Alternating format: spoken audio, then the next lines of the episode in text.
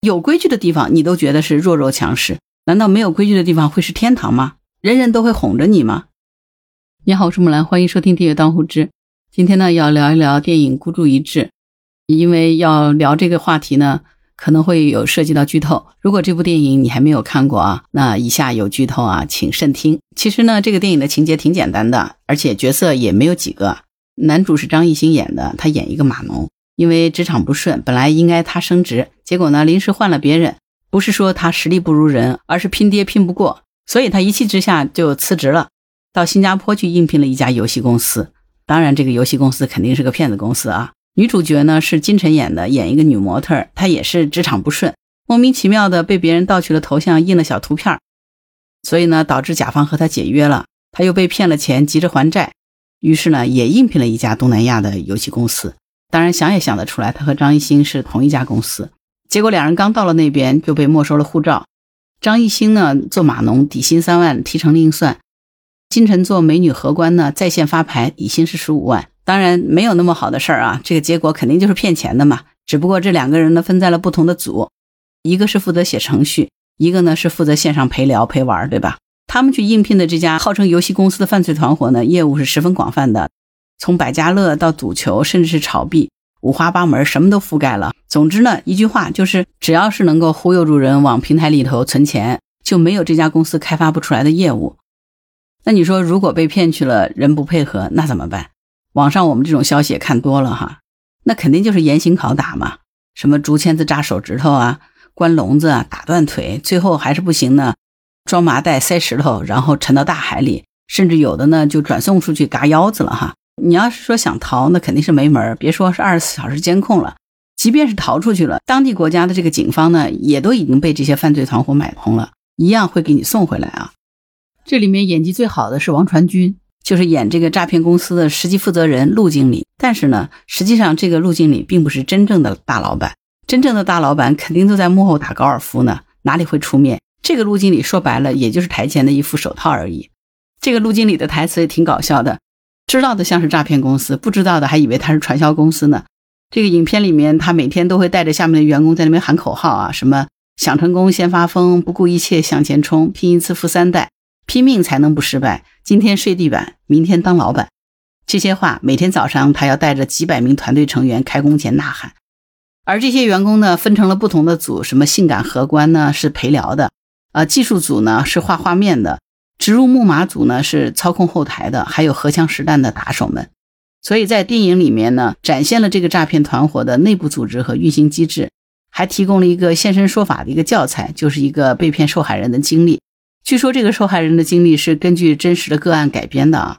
影片里的这个受害人呢是一个刚刚毕业的硕士研究生，本来呢有爱他的女朋友，还在一家有前途的公司里实习，但是呢他沉迷了网络赌博，就开始到处借钱。亏了一百多万，最后呢，父母就替他还了债。可是呢，这个时候他已经是深陷其中，没有办法自拔了。影片里面金晨扮演的这个美女荷官，为了进一步杀猪，就忽悠他说自己有内幕消息，然后就把他套进来继续玩。他就把家里的房产去抵押了八百万，偷了奶奶的翡翠手镯去卖钱，一定要跟着这个所谓的有内部消息的女人去炒币。结果呢，几分钟之内，八百多万就被转移到很多卡上，被不同地方的人取走了。那这个男生受不了打击，就跳了楼，最后成了一个植物人。因为这件事呢，金晨完成了八百万 KPI 的指标。按照之前陆经理的说法呢，说给公司赚够五百万呢，就可以拿到护照，重获自由。但实际上呢，他并没有获得自由啊。最终呢，金晨只有两个选择：一个呢是继续待在犯罪团伙里实施诈骗，另一个呢就是被杀。他是没有可能被释放的。而且把话说的再直白一点，这些所谓的多劳多得、底薪三万、底薪十五万的薪水。你觉得他真的能拿得到吗？那当然是不可能的嘛。为什么？因为这其实就是一个所谓的游戏，对不对？既然骗子集团已经可以把这个游戏在全世界实施诈骗，难道他们会对这些员工就会开恩了？绝对不会的。其实这些员工也是在他游戏体系里的，对不对？所谓给员工的工资，说是你的那就是你的，那说不是你的他就不是你的，因为这些员工根本就不可能活到真的领工资的那一天。这就是一个游戏，就是一个记账本的游戏。如果员工还有价值呢，那就继续给骗子公司当炮灰；如果员工没有价值了，就会被这些诈骗集团给转卖，就像贩卖牲口一样的，卖给其他的犯罪团伙当工具人。等到最后，这些人实在一点价值都没有了，那就嘎腰子，不会让他们活着回家的。这就是整个电影大概的一个情节啊。说白了，就是把现在东南亚某些地区的这个电信诈骗到底是怎么样一个真相呈现出来了。单纯如果说看电影的话呢，可能你会发现哈，似乎双方都很悲惨。被骗的受害人呢，肯定很悲惨，因为相信能够发财，结果最终呢跳楼自杀成了植物人。而参与犯罪团伙的那些人呢，同样也很悲惨。比如说金晨和张艺兴扮演的这个角色，这是不是挺有意思的一件事儿？好像一个没有赢家双输的游戏，为什么这么多人都沉迷在当中不可自拔呢？其实呢，用电影里当事人这个角度回答，好像都是一样的。我是被骗的，赌钱输光跳楼的人呢，说自己是被骗了；参与诈骗团伙被人嘎腰子的呢，也说自己是被骗的。所以你看，挺有趣的一件事，对吧？不管是骗人的还是被骗的，都说自己被骗了。照电影里警方的回答是什么？警方的回答就是这些人太贪婪了，参与赌博游戏倾家荡产，那是因为贪；跑去当骗子被嘎腰子，也是因为贪。真的是这样子的吗？可能很多人都是这样想的。如果不是因为贪心，也不会落到这一步。但实际上呢，真正的原因就是弱肉强食就是道理。这个道理是在我们人类还没有主宰这个地球之前。宇宙就定下来的这个规矩，对吧？整个世界就是这样的一个运行。真正的游戏呢，只有两种，一种呢就是有规矩的弱肉强食，另一种呢就是没有规矩的弱肉强食。张艺兴在电影里演这个码农，在职场里头干了六年，被拼爹的人呢抢了升迁的机会，他觉得很不公平，觉得很不忿儿。难道他跑到犯罪团伙里面就公平了吗？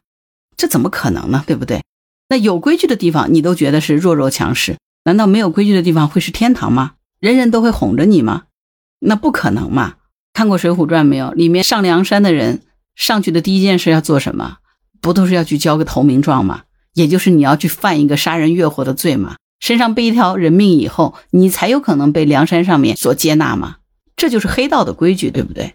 电影里的那个受害人，那个硕士，实话说，他的这个天真程度，真的让人怀疑他这个硕士到底是有多水啊！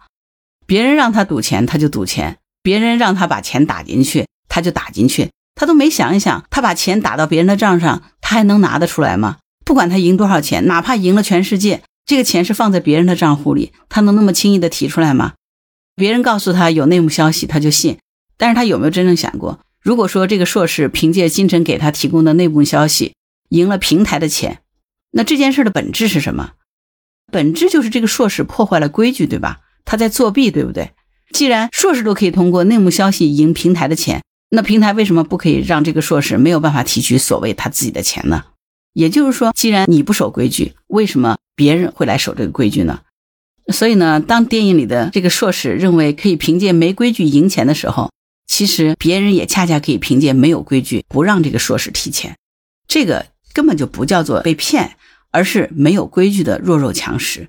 本来这个游戏就是这么玩的。同样的道理，当金晨扮演的这个女主角加入到犯罪团伙，指望着那个所谓的月薪十五万的时候，她的结局注定就是被嘎腰子。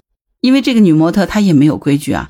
既然她可以没有规矩活动平台诈骗别人的钱，那为什么陆经理就不能够把你吃干抹净，最后再嘎你的腰子呢？所以其实这里不是说金晨扮演的这个女模特被骗了，而是没有规矩的弱肉强食本来就是这样的一个玩法。所以说，对电影里的这些角色，所谓的受骗人和被骗去了去骗人的这些人，比如那个硕士研究生受害人，比如说金晨、张艺兴扮演的这样的团伙的员工，其实都是一样的道理。哪怕就是王传君扮演的这个陆经理，他其实也是一样的。陆经理并不是真正的老板，他其实只是一个手套。所以你想看，如果这个手套脏了，会怎么被处理呢？剪碎了烧掉，绝对不可能把这个手套密存，然后一代代供起来，对吧？其实呢，当陆经理开始从事这种没规矩的事情的时候，他自己也注定是要被没规矩的对待的，对吧？不要总是说什么江湖义气啊，那是因为你古惑仔电影看多了。什么江湖义气，那是不存在的。陈小春、郑伊健所营造出来的那个江湖义气，让你觉得热血沸腾，那是鬼扯的，那才真是编的。人往往是越缺什么，越强调什么。为什么说混黑道的古惑仔天天要拜关公？只能说他们心里都有鬼。所以你想想看，一个连有规矩的弱肉强食都玩不赢的人，怎么可能指望他能玩赢没有规矩的弱肉强食呢？这不是真的白日做梦想好事儿呢，对不对？所以在这个电影里头，不管是张艺兴和金晨所扮演的投奔东南亚想发财的犯罪团伙的员工，还是那个指望着赌钱赚快钱的硕士受害人，他们真的是贪吗？不是的，他们只是一群在有规矩的弱肉强食当中的失败者。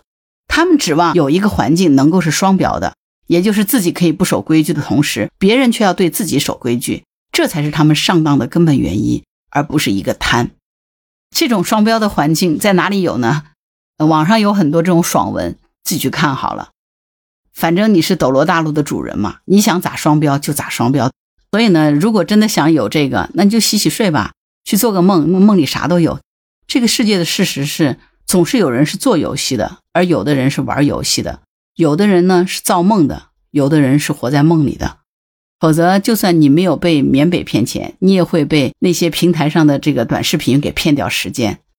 张艺兴扮演的这个码农在给诈骗团伙打工的时候，发现工资领不出来。难道你在打游戏的时候，你赢的那些道具就能提取出来吗？它不是还是存在服务器里头？